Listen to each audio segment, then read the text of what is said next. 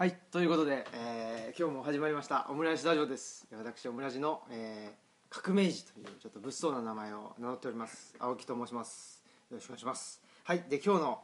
えースペシャルスペシャルレギュラーということで、えーこの方です。よろしくお願いします。あ内田達郎です。おはようございます。おはようございます。ということでなんか僕の声だけすごいでかいかもしれない。やっぱり。はい。はい。ということで、えーもう6回目ぐらいになりますね。ああそうですはいオムライスラジオの方ですね毎回あのノーギャラなんですけど、うん。いすやこれでも本にするというほらそういういやいやいや。作望があるから。あありがとうございます。出ていただいてありがとうございます。で、まあ、前回まで1回から5回まではあの僕がですね移住しますうん。というご報告を内田先生にして、でまあ、移住っていうのはその西宮からあの芦屋に引っ越すとか、そういうことはあの移住とは、言わずですね。まあ今の日本社会で移住っていうとまあ大概あの都市部から地方に引っ越すとかですね、うん。えー町から村に引っ越すとか、うん。まあ、そういう一つのトレンドがあって、でまあ、そのトレンドに乗った形でその専門誌なんかが、まあ、一つかふ二つか三つぐらい、まあ、あもうそんな出ました。そうなんですよ。月刊誌として出ちゃうぐらいの感じで、まあ、一つはトレンドとしてあるということで、まあ、そのトレンドを知らずして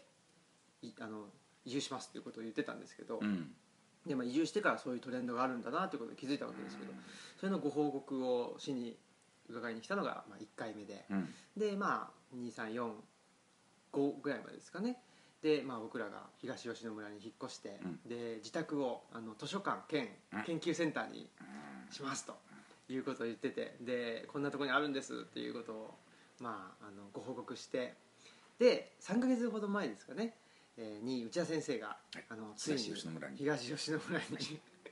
あのカツカレーを食いに来ました。カツカレーをカツカレーを食べていただいてでもう帰りにあ。の車のタイヤにあの 釘が刺さってきたっていう。でもまあ無事に。申し訳ない。何事もなく帰ってまいりました。もう何よりだったんですけどなんかもうせっかく遠いとこまで来ていただいたのにもうそんなことじゃよくないなっていう。まあ別にあの僕が刺した別わけに決めさせたわけんでじゃないん 俺がですけど拾っちゃったんだから。いやいやでも申し訳ないなっていうなんかふうに思っていたのですけれども。東吉野村はいかがでしたでしょうか？あいいとこでしたね。すすごく。うん。なんかねえー、あ後がないっていう感じがなんかどん詰まりっていうかね。あそうですね、ううんん、うんうんあのどん詰まり感がありますね。うんうんそうそうそう。道の奥っていう本当にね。そうなんですよ。ずーっと行って、うん。奥へ奥へ入ってきてこの先ないですよ、うん。本当はあるんでしょうけどもね。あの先何があるんですか？あのー伊勢に行くのかそうですね。あの、えー、と松坂を経由して、で伊勢の方に行く道と,、うん。えっとまあ、僕らの家の方の道をまっすぐ行くとどこ行役場に行きでその後は、えっとまあ、吉野町の方とかですね、あとは川上村とか、まあ、どんどんどんどんあの山の中に入る山の中に、まあ、あの大きく言うとその十津川の方に入っていくうんっていうことで。十津川っていうのが割とこうどどんどん詰まりというか。いやもうそうですね。もう紀伊半島のあのへそみたいな感じのああそう。とこですね、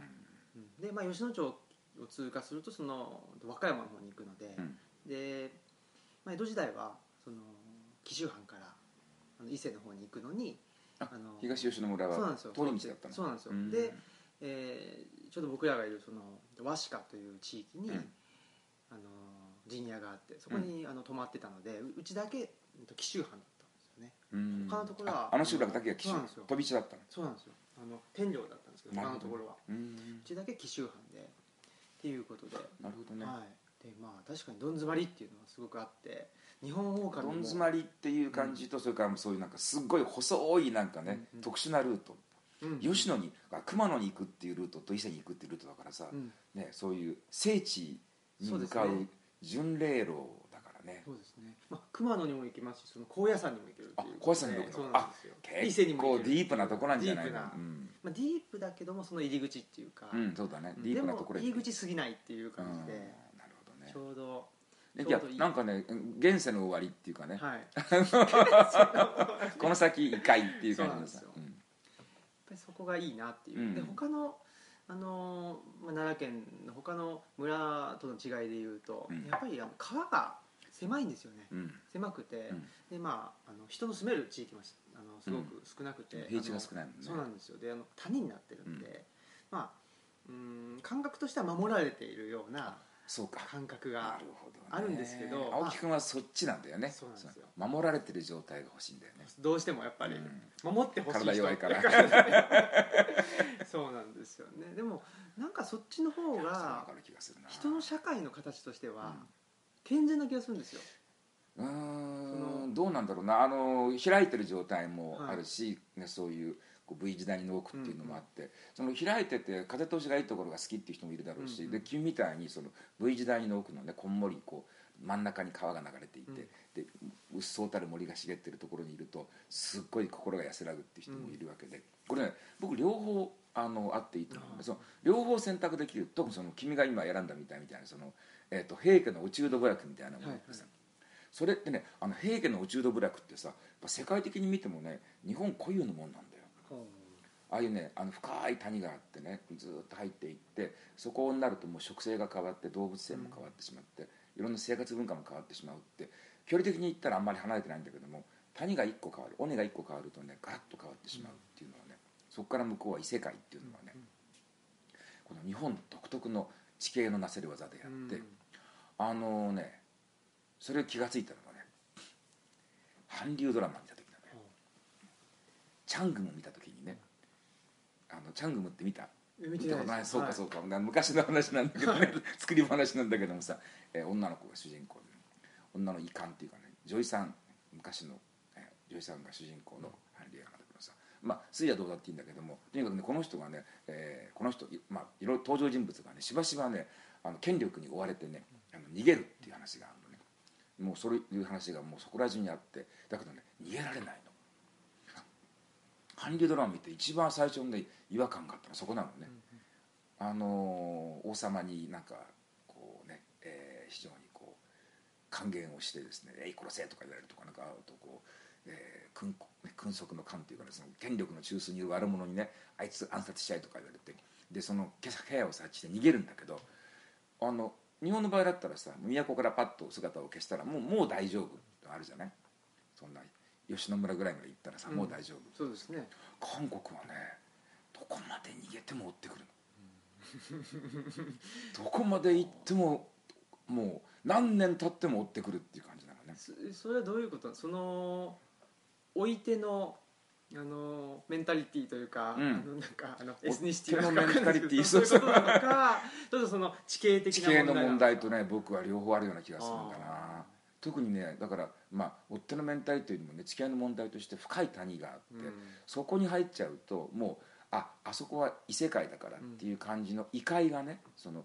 普通のこう都会があってちょっとその周りに里山があってその少し先になっちゃうとあそこはもうねなかなか年に1回ぐらいしか山に入んないしみたいな。でも山の中に逃げ込んでいってもそこで暮らしていけるっていうね。それはあの内山隆さん書いてたけどもさやっぱり昔のね日本の近代までの明治ぐらいまででも。あのー本当に貧乏しちゃってお金払えなくなっちゃうなると一家離散するんだけどもね、あの1年間ぐらい、ね、山に隠れるんだって。うん。あの山に隠れて1年間ぐらいほとぼりが冷めるのを待つのがあって、山の中に入って出てこないで麓にはね、うん。だけどもうすぐそばなんだけど山の中といってもねもう村が見えるぐらいのところなんだけどもそこに行ってそこでねあのーキノコ取ったりとかね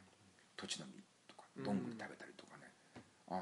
なんかイノシシ飼ったりとかしてね、あの田畑がなくてもうん。1年ぐらいだったら山の中で普通に暮らしていけるっていうのがあの日本の田園の特徴なんだっていうことをね内山さんが書いてうましてて、ん。まあ主要採集でじゃあ。そうなの,、うん。あのやっぱりねこれ温帯モンスーン独特のねあの逃れてくるものを受け入れる自然っていうのがね、あるうん。多分ねあの朝鮮半島の地形っていうのはねなかなか逃げられないっていうね、どこまで行っても山に入ったつもりで行ったら平原に出ちゃったみたいなね、うん。隣の村に出ちゃったみたいな感じでね。深い山がないってい深くて、うんあのどんそこでどん詰まりになっていて、でだからエリア的に狭くてもその中にじっとしていても平気っていう。う、ん。それでもなんとかあの生き延びていけるっていうそれぐらいの多様な植物層と動物層。両方があのダイバーシティがないと生きていけないんだけどもさ、ああと水が潤沢に水があるとかね。森が深くて潤沢にあってそういうふうにあの生物学的多様性に富んでいるっていう環境じゃないと落ち度部落っていうのはできないんだけども、うん。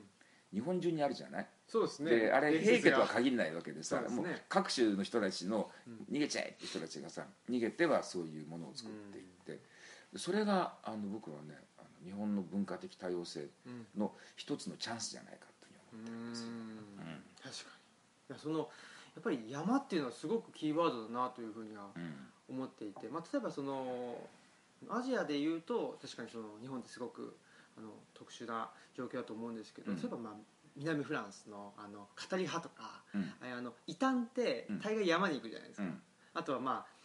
バスクとか、うん山だね。山じゃないですあのピレネーの、うん。まあ、フランス側スペイン側と両方あるらしいですけど、うん。でそこでそのインドヨーロッパ語族ですらない人たちが、ずっと、ね、はい、バスク生き残ってるっていうんでやっぱりなんかこのうんなんですかね、まあ、一種新自由主義じゃないんですけど、うん。もう全てあの実力主義で、うん。あのやってこうやっていうその全部あのフラットにしてうんやってこうやっていうところでちょっと違和感があったり、まあ、単純にあの勝てそうにないとか思ったりとか勝負苦手だ勝負苦手っていう人たちのやっぱりあの、いいんじゃないのかまな、あ逃げ場所じゃないんですけど勝負苦手な人はバスク化していいんじゃないそうなんですよね、っていうふうにしていけたらいいかなっていうふうには、うん。いやそのね逃れの街っていうかねアジールね、うん。はい。でもうそれ絶対いると思うのね、ね。まあ、みんながみんなね逃れの街に逃げるとかならないわけですよ、うん。だけど、ね、必ず、ね、逃げるところがあってそこに行っても楽しく、ね、うん。一生過ごせますよっていう保証ってねそれはないとダメですよ、うん。でいうとあの内田先生がまあ定点観測なさっている鶴岡と、はいはい。えー周防島はい。との、まあ、比較というかなんか違いっていうのは感じることはあります、まあもちろんあのそれは規模が違うからね。規模が、うん。鶴岡はだって城下町うんだから、で周防島も、まあ、大きな瀬戸内海で3番目に大きな島で、あー。今だって2万人ぐらい人口があるところでしょで産業もはい。昔はねあの、えー、とみかんとか、あと漁業うん。の町だしもともとえー瀬戸内海のあそこの海上交通の要衝だからさ、うん。あの商業の中心地でもあったわけだからそういうすごく、まあ、歴史のあるところで3つに共通するところってそこはやっぱり若い人たちが集まってくるんだけどもあのねなんつうのかな土地固有の物語っていうのがさ深くあるっていうことでしょうね、やっぱ宗教性っていうかまあ僕は霊性というスピリチュアリティという言葉の方が好きなんだけどもさあの霊的に非常にこうアクティブなところっていうのあのその物語が受肉してるっていうかね宗教的伝統が普通の生活文化の中に染み込んでいてその中でそれがこう脈々とまだ生き続けてるっていう感じがあって、僕はその時前そのね地方移住が出る時にどういうところが中心になるかっていうのって聞かれた時にさまあ発作的にというか突発的にさそれはやっぱり霊的なセンターがあるところでしょうって言ったけどね、あの霊的なセンターっていうのっていうのはさこう聖地もそうだけどもあの独特の儀礼とかね祭祀とかさえー伝統芸能とかって必ずそこに発生するわけでさ、そういうものっていうのはあの継承することを要求するんだよね。うん。これを、ね、自分の代で絶やしてはならないっていうんです。とにかくじ次世代に伝えていってもうとにかく先祖代々ねこのお祭りをしないとたたりがあるからと言われてるからこれやっときなさいよって言うんで。そのためには、ね、とにかく後継者を求めてきて、後継者にせここで定住していけるようなその全体の環境を整えていかないとその自分が先祖から受け継いだものが途絶えてしまうっていうのがあるので。この伝統をねあの次世代に継承していかなきゃいけないっていう強い使命感を持ってる集団か別に特に伝えるべきものがなくて、ん。まあなんかそこにこう、えー林業があるとか農業があるとかいうそういうなんか、えーか経済活動の中心であったりするっていうことであった場合、何が何でもこの経済活動の中心を次世代に伝えなきゃいけないっていうねことって起きないわけで、例えばアメリカ・デトロイトっていう街があって、はい。まあねあのビッグスリーの本拠地だったけど今はもう本当にねラストベルトの中心になってしまってかつてあんなに巨大なその、ね、世界の自動車産業の中心地だった、うん。あっという間に滅びてしまったっていうのは、自動車を作るっていうことの中にさ宗教的な物語がなかったんだよね。で「グラントリノ」っていう映画あったじゃない？ありましたね。ストウッドのね。あれはグラントリノっていうさ、車に、あのを一つのあのなんだろう仏像みたいなう感じですよ。ん。人間が達成した最も美しい乗り物っていうことを信じたクリント・イーストウッドうんのそのデトロイトのねその組み立て工が、はい。そのみんながもう街を去ってしまった後でも自分はこのね、えーかつてデトロイトが世界最高の自動車土地だった時に作り上げた至高の作品っていうのをさ、ピカピカに磨き上げて、うん。それを守り続けていくご本尊様を守っていく道盛りみたいな人がいるっていうさ、あれ見た時だから結局最終的にデトロイトに残ってそのグラントリノを隣にやってきたアジアから来た門族の男の子に最後に遺贈するんだけどもさこの車をお前もピカピカに磨いてね、もうアメリカ自動車が世界最高であった時代の記憶を次世代に受け継いでくれと言って死んでいくわけだけどもさこれね宗教なんだよね。あだからだからデトロ最後にデトロイトに残った人っていうのは自動車の中にあの神聖というかね、うん。あのディビニティを見た人だけが生き残ってそこにとどまったわけで、経済活動を中心に動いてた人たちっていうのは街を去ってしまうわけで、うん。だからねそういう話って結構多いと思うのよね、うん。その自分がいるところに伝えなければいけない、ね、自分がこれを伝えなければもうこれを伝える人が誰もいなくなってしまうということでその統合がなされていたというね、これ全然話が違うけどねマッドマックスはい。マッドマックスのね、はい。マッドマックスのねサンダードームうん。だったかな、うん。三第3部第三部の。第3部、はい。すごいつまんない。つまんないやつですよねめっちゃつまんない。一番。うん1と2が良くてね。そうですね。ん。であのデスロードも良かった。けど、はい。3はもうどうにもならないぐらいつまんないんだけどもさ、はこれがねつまんないんだけどもねあの、えーと一番最後にねいろいろあってそのマッドマックスによって救われた子たちがその後、えーどっかねオーストラリアのどっかの某都市の廃墟のところに住んでいてそこでそのねえー老人がね、えー今を去ること数十年前にと言ってね最後にマックスがね、そのハイウェイの彼方に消えていく姿っていうのをさこう、えーホメロスがオデュッセイアを語るようにさ、はい。そのへ英雄マックスの話っていう、はい。そこにまあ子供たちが周りを囲んでかつて子供だった人が、うんはい。そうかつて幼児だ少年だった子が、えー老人となって自分たちがこの土地にやってくることになって幸福に暮らせることになったというのはそれはマックスという英雄のおかげなんだっていう話を伝えていくんだけどうん。この集団が多分ねこの子供たちの集団が生き延びたのっていうのはこのマッドマックスの物語を語り継がねばならぬという、うん。その自分たちに課せられたしこれを我々が語るのをやめたらマックスの記憶はこの世から消えてしまうっていうね、それでこの集団は多分維持されたというね。うん。だって子供たちは宗教を持ってなかったから、うんうんマッドマックスを宗教うんうにした、ん。でもねそれすごい大事な気がするんかうん。あのグラントリノみたいにその、ね、車をその、ね神にする人もいるし、ね、子供たち、うん。マックスを神にする人もいるしとにかく何らかの形で霊的な伝統っていうものがあってえそれをとにかく自分たちが受け継いでいて次世代に伝えなきゃいけないっていう強いミッションを持ってるか持ってないかっていうことが、うん。ある小さい共同体がうん。統合できるか離散するかのね結構大事な分岐点ではあ。でその鶴岡とはい。周防大島に話を戻すならば、うん。あの鶴岡は羽黒山伏はい。が、まあそもそも修験道の聖地であって、でここに集まってくる若い人たちっていうのは、まあ、星野さん星野さんの導きによってみんな山伏修行うんさせられて まあヤング山伏となってですね、うその宗教的な伝統を受け継いで、えー次へ伝えていくという仕事をミッションを帯びてでそして街の中でそれぞれ、ね、レストランやったり、なんか映画作ったり雑誌出したりいろんなことやってうる、ん。で周防大島の方もここもやっぱりその、えー中心にいる人物というのが非常に興味深いんだけど、はい。中村明珍あ君という、はいはい。えー彼はお坊さんなわけですよ、うんうん。っていうか坊主になったわけだ。うんもともとロッカーのパンクミュージシャンだったのがですね、えー流れ流れていって、はい。周防大島に行って、うん。そこでふっとですね誘われてえっ、となんだっけな龍神寺っつったかなそのおはい寺さん、あお寺に。うん、寺に使おうとされて、はでそこで修行をして徳を受けて、まあ、農業をやりながら、うん。えーパートタイムの僧侶ということをやってるんだけど、結局このパートタイムの僧侶をやってる明珍君が、えーそのね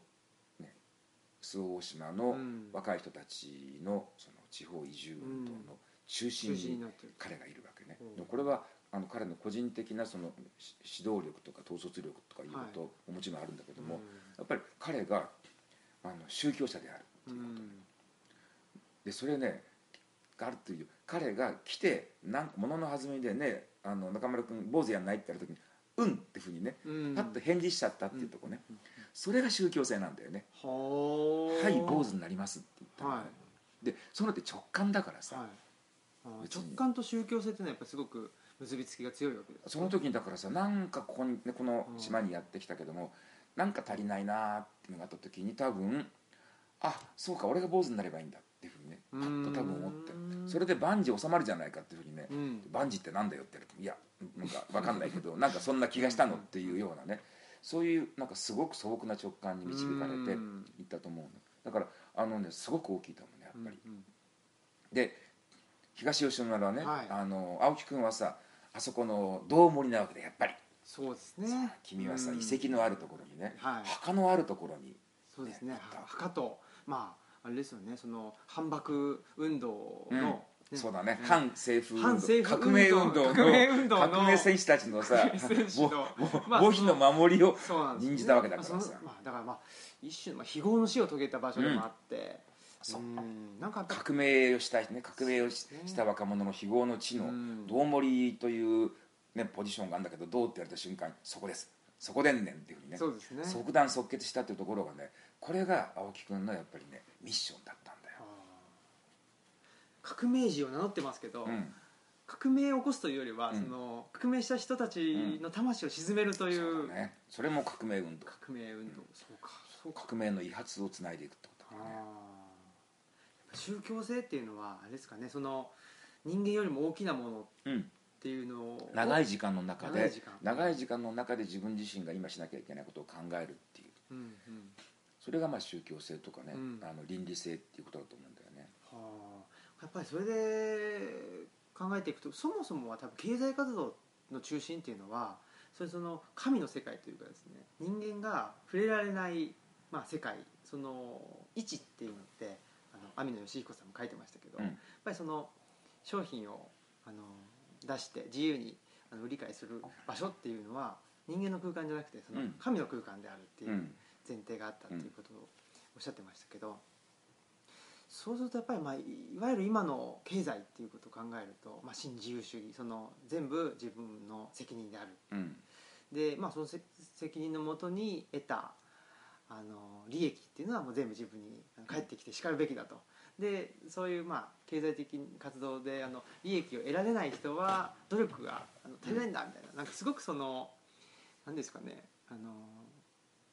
人間のことしか考えてないというかなんかすごくその人間よりも大きなものっていうのを想定せずに、うん。あの語ってる経済っ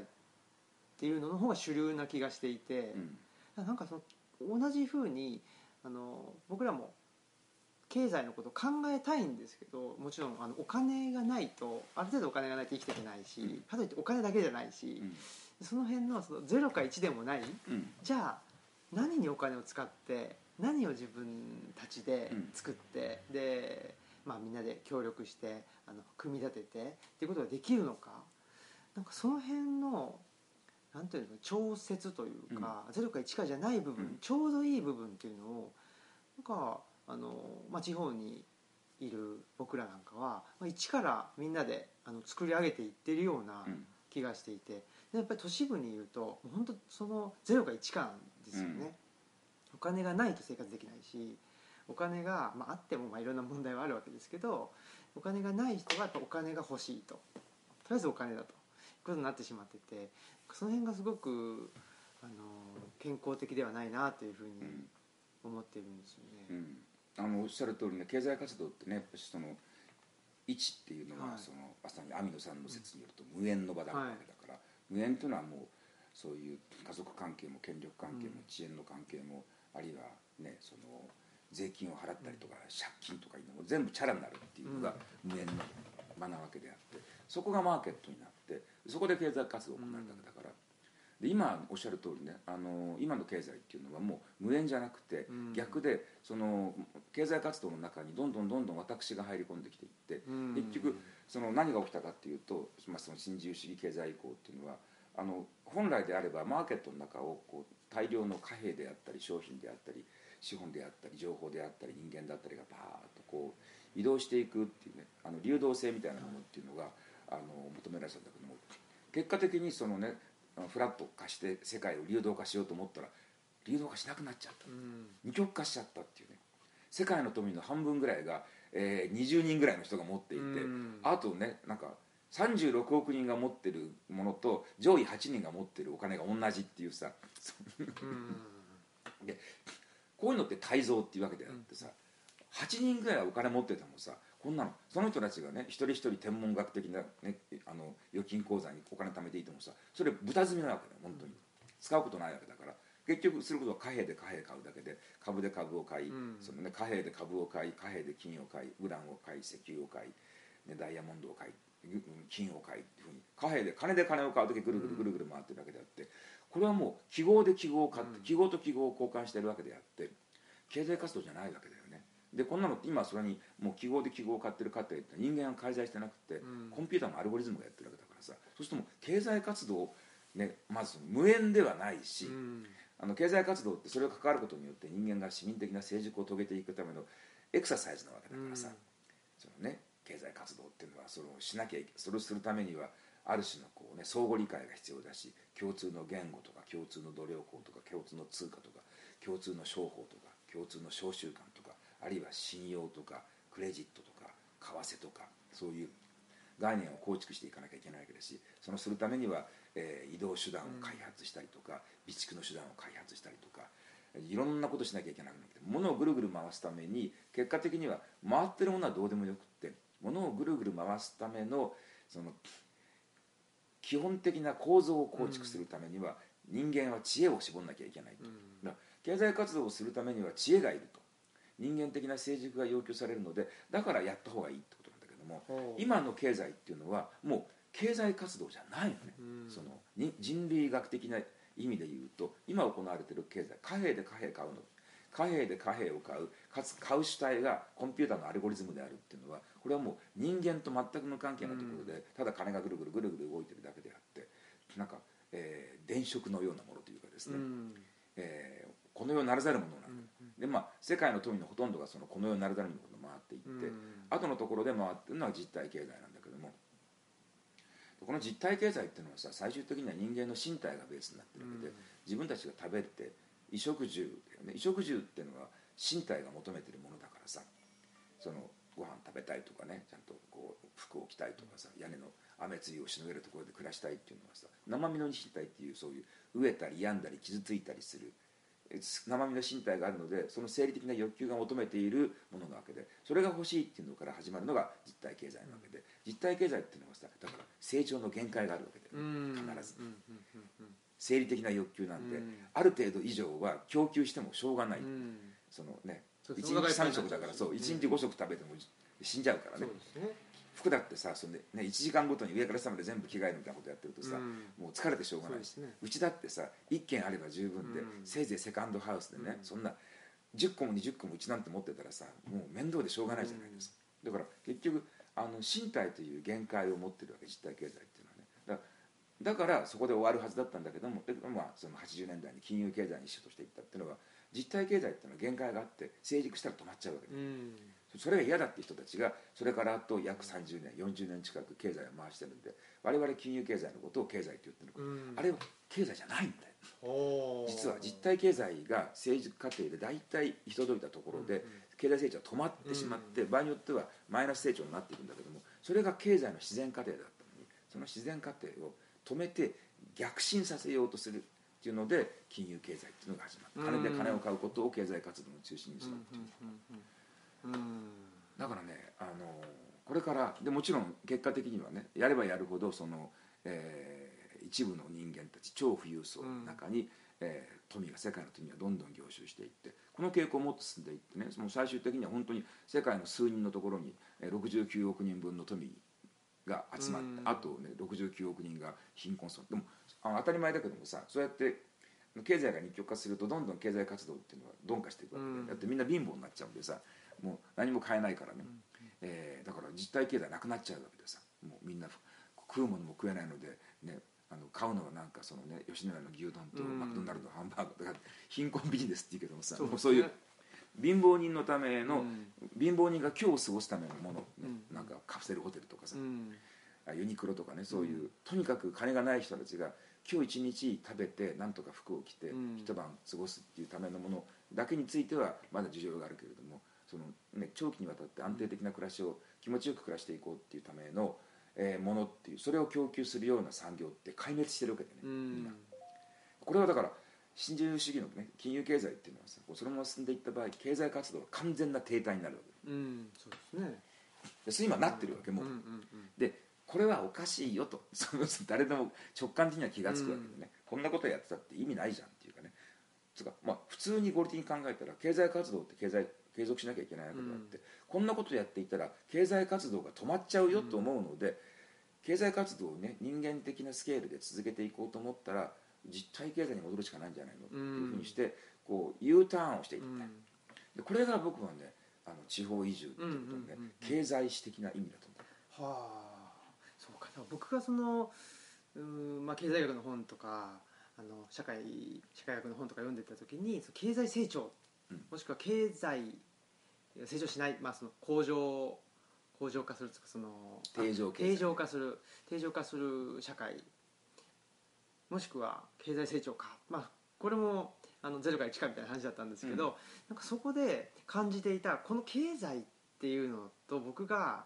あのー健全だと思ってる経済その同じ経済って言葉を使ってるけども全然なんか内容が違う気がしてたんですけど、うん。それはまあ実体経済と金融経済っていうのがそうそう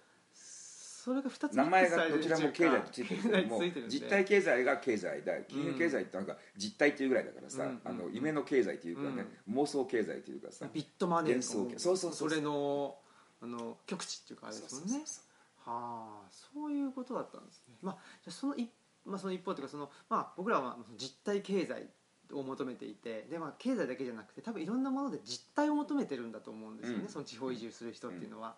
もういろんなものが、まあ、バーチャルというかあのあれですけど、うんとまあ、リアルとは何なのか、そうだね。まあ、身体とは何なのかローカルとは何なのかっていうものを求めてで、まあ、地方に引っ越しているっていう現状があると思うんですけどで一方であの人口が減っていくとうん。いう大きな、まあ、あのトレンドがあると思うんですけどで都市に集中すると。で地方から人口がいなくなると。でその中であの実体経済としてどうやって回していったらいいのか？その実体経済というか、まあ、そのお金の総数自体が減っていくわけですよ、うん。その税金を納める人が少なくなっていくので。そうすると、まあ、あの内田先生が東吉野に来ていただいた時にあとりあえず10年先の地方っていうのでうんお話しいただいたと思うんですけど、どんどんと、まあ、いわゆるコンパクトシティ化じゃないんですけど、人が住めないところっていうのを、どまあ、決めていってどんどんどんどんその中心に集めていってでそこで暮らすようになるという。でそれ自体がすごく、まあ、あの我々からすると実体のないものというかすごくあのバーチャルなものに感じているんですけど。そそれは地獄へ向かう道だと思うけどね本当にね、うん。というふうな、まあ、聞きもしていて、うん。その中でやっぱりどういうふうにしてその地方で、まあ、実態っていうものに基づいた生活を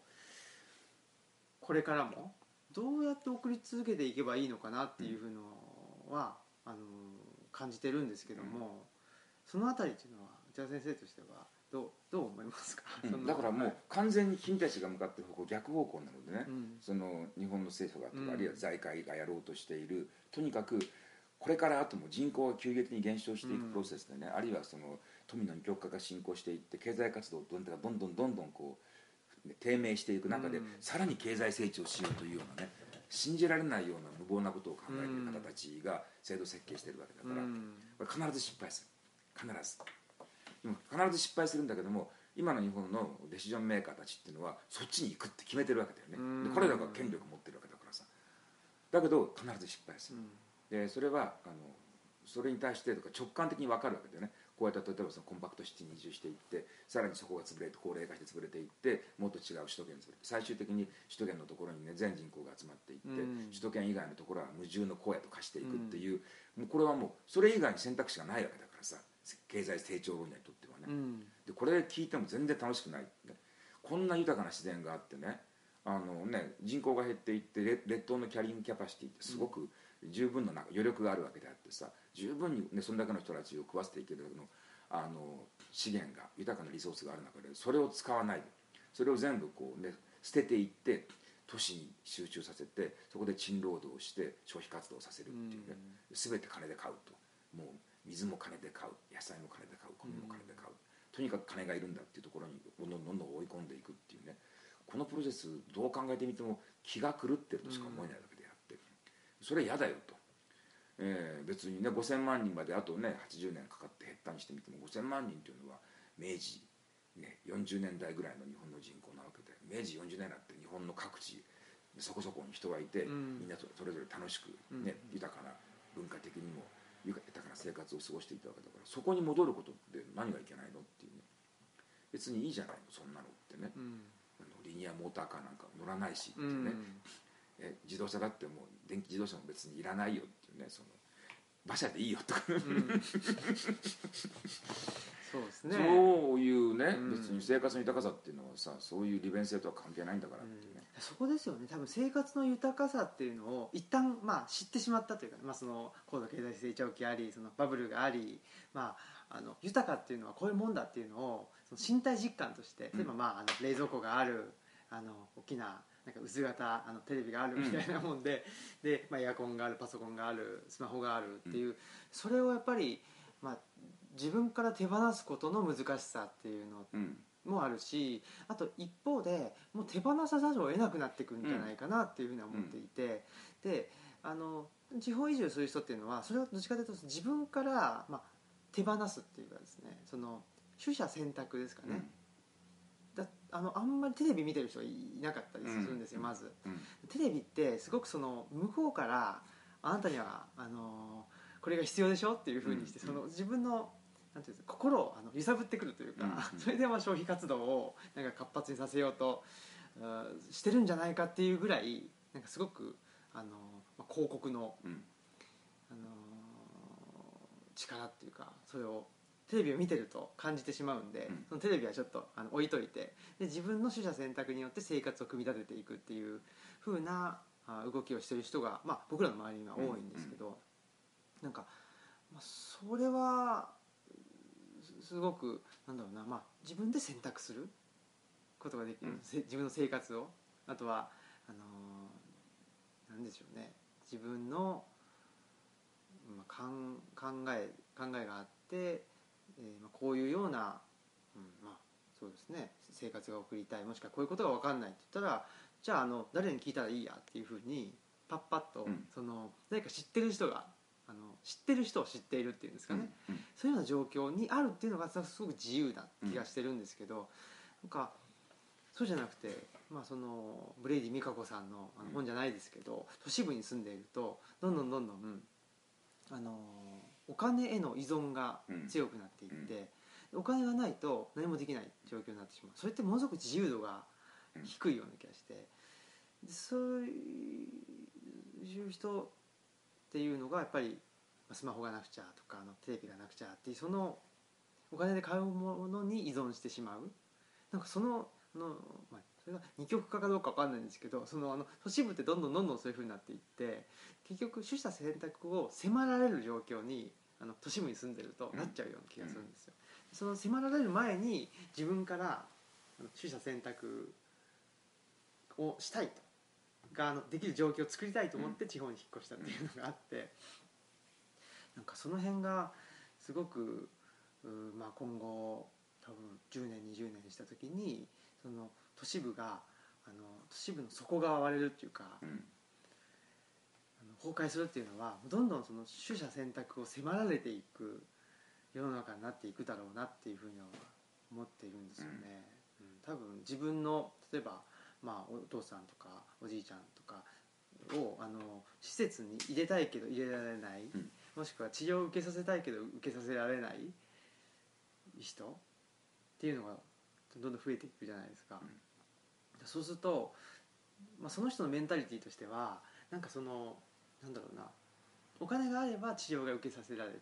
て、救えたのにお金がないから救えなかったとか、うん。そういうようなあの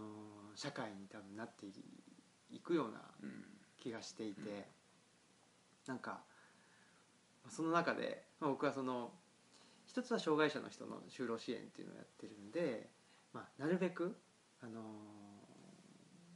一つは、まあ、お金をお金を稼ぐっていうか、まあ、働けるようにうん。なりましょうと、うん。別にそれがお金のあの高い低いはまあちょっと置いといたとしても、やっぱり働くっていうことってすごくいろんな能力がいたりすると思うんです、でそれってまあ障害者の人障害者と言われてる人でもある程度やっぱり訓練すればうん。身につくものだと思うので、まあ、その辺はあの訓練してみんなであの身につけていきましょうっていうことがまあ一つあってでもう一つはやっぱりしょしょあの障害者の人の就労の支援の場で僕もあの大起動をさせてもらってるんで、うん。その今の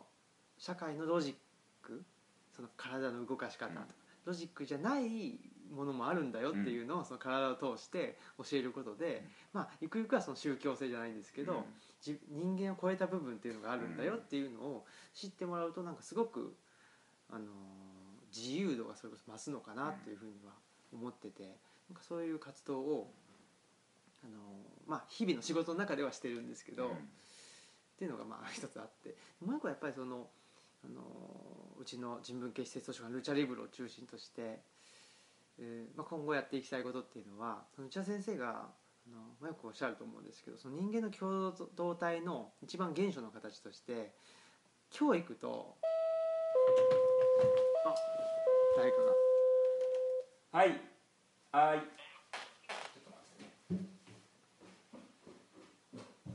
はい。ということでえっ、と。何でしょうか。あれかな。アマゾンですかね。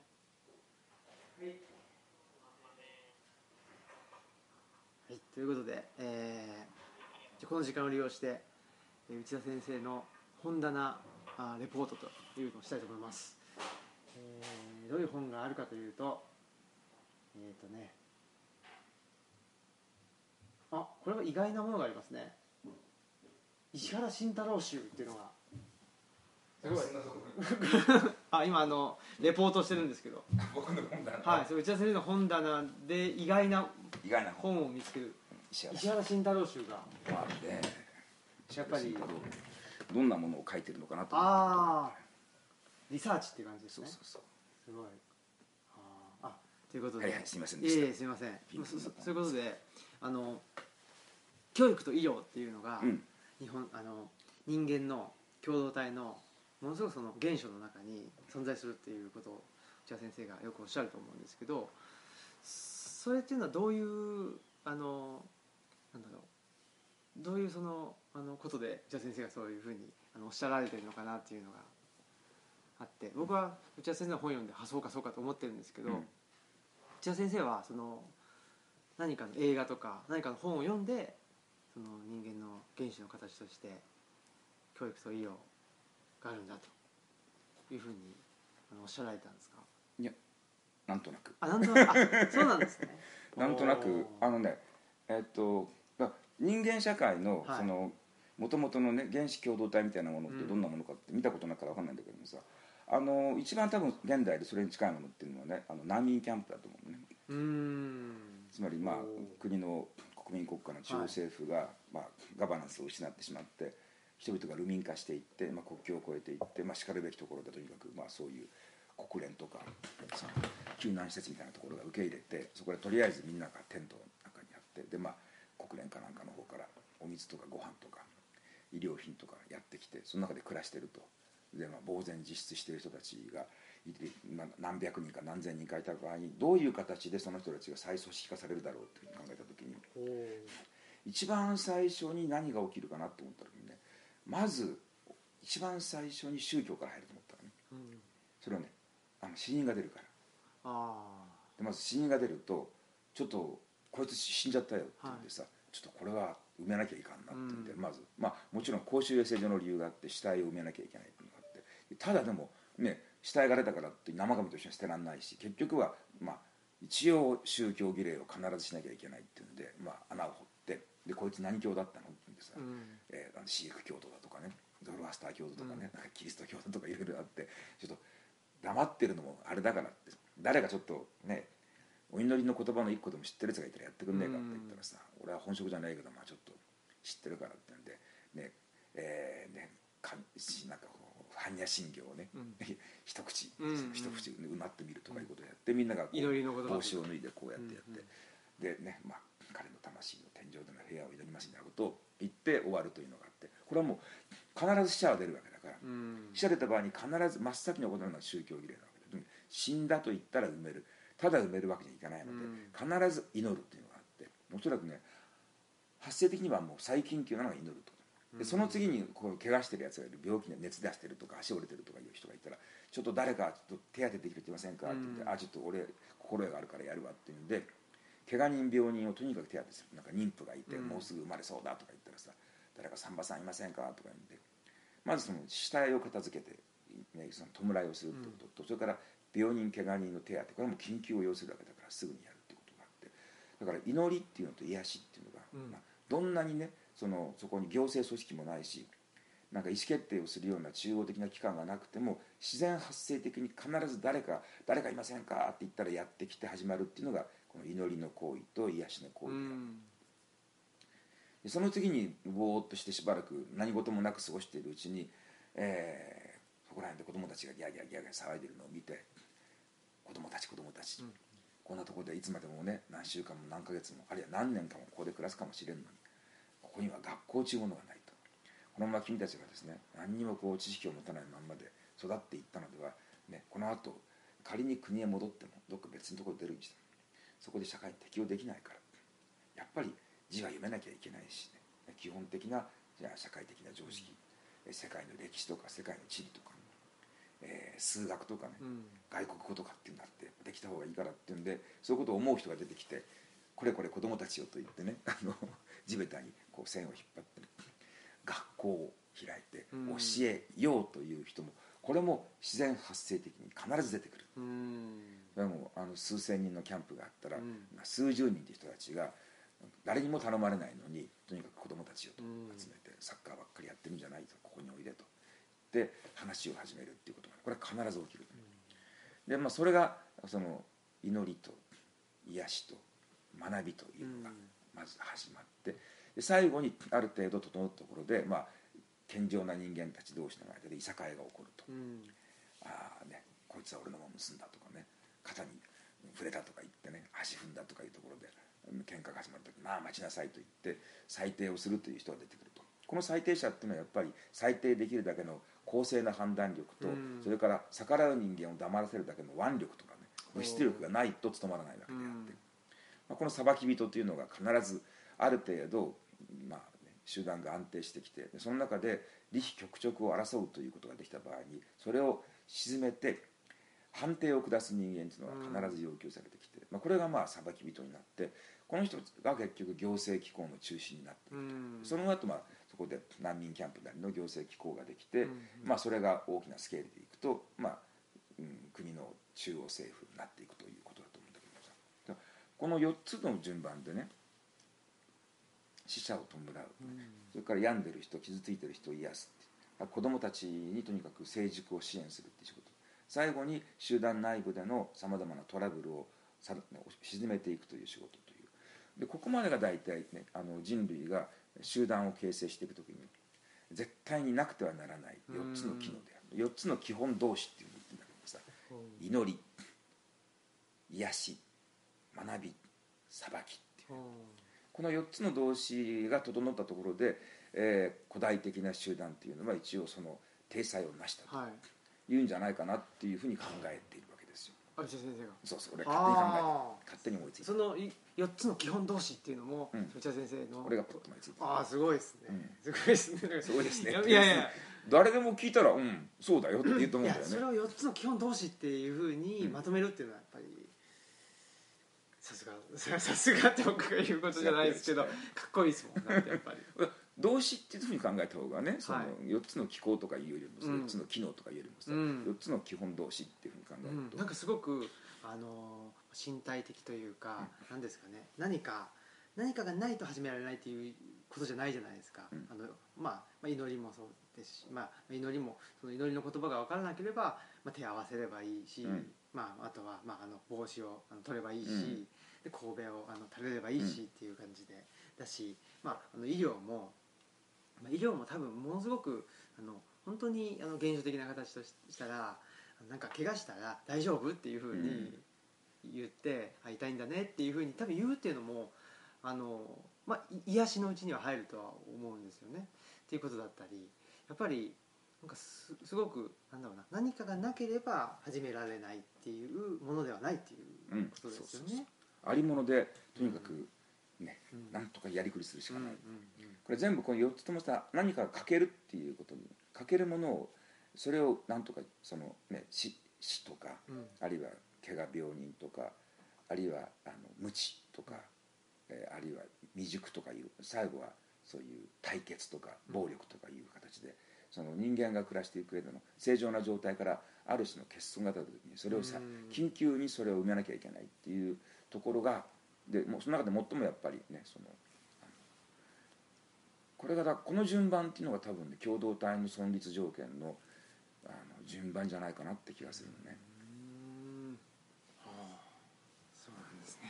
はい、ということで、はい。長々とありがとうございました。もうなんそんな時間はいもうもうそんな時間になってしまいましたので、はい。まあ、まだまだいろいろとあのお聞きしたいこともあるんですけども、はいえっとまあ、また勉強してはい内田先生にあのお聞きしたいことを思ってまいりますので、はいはいぜひよろしくおはい願いします。お待ちしております、はい、ということで、えー本日のお相手は、えー、オムラジの革命児青木とえー内田達でしたはいありがとうございました。はいはい、失礼します。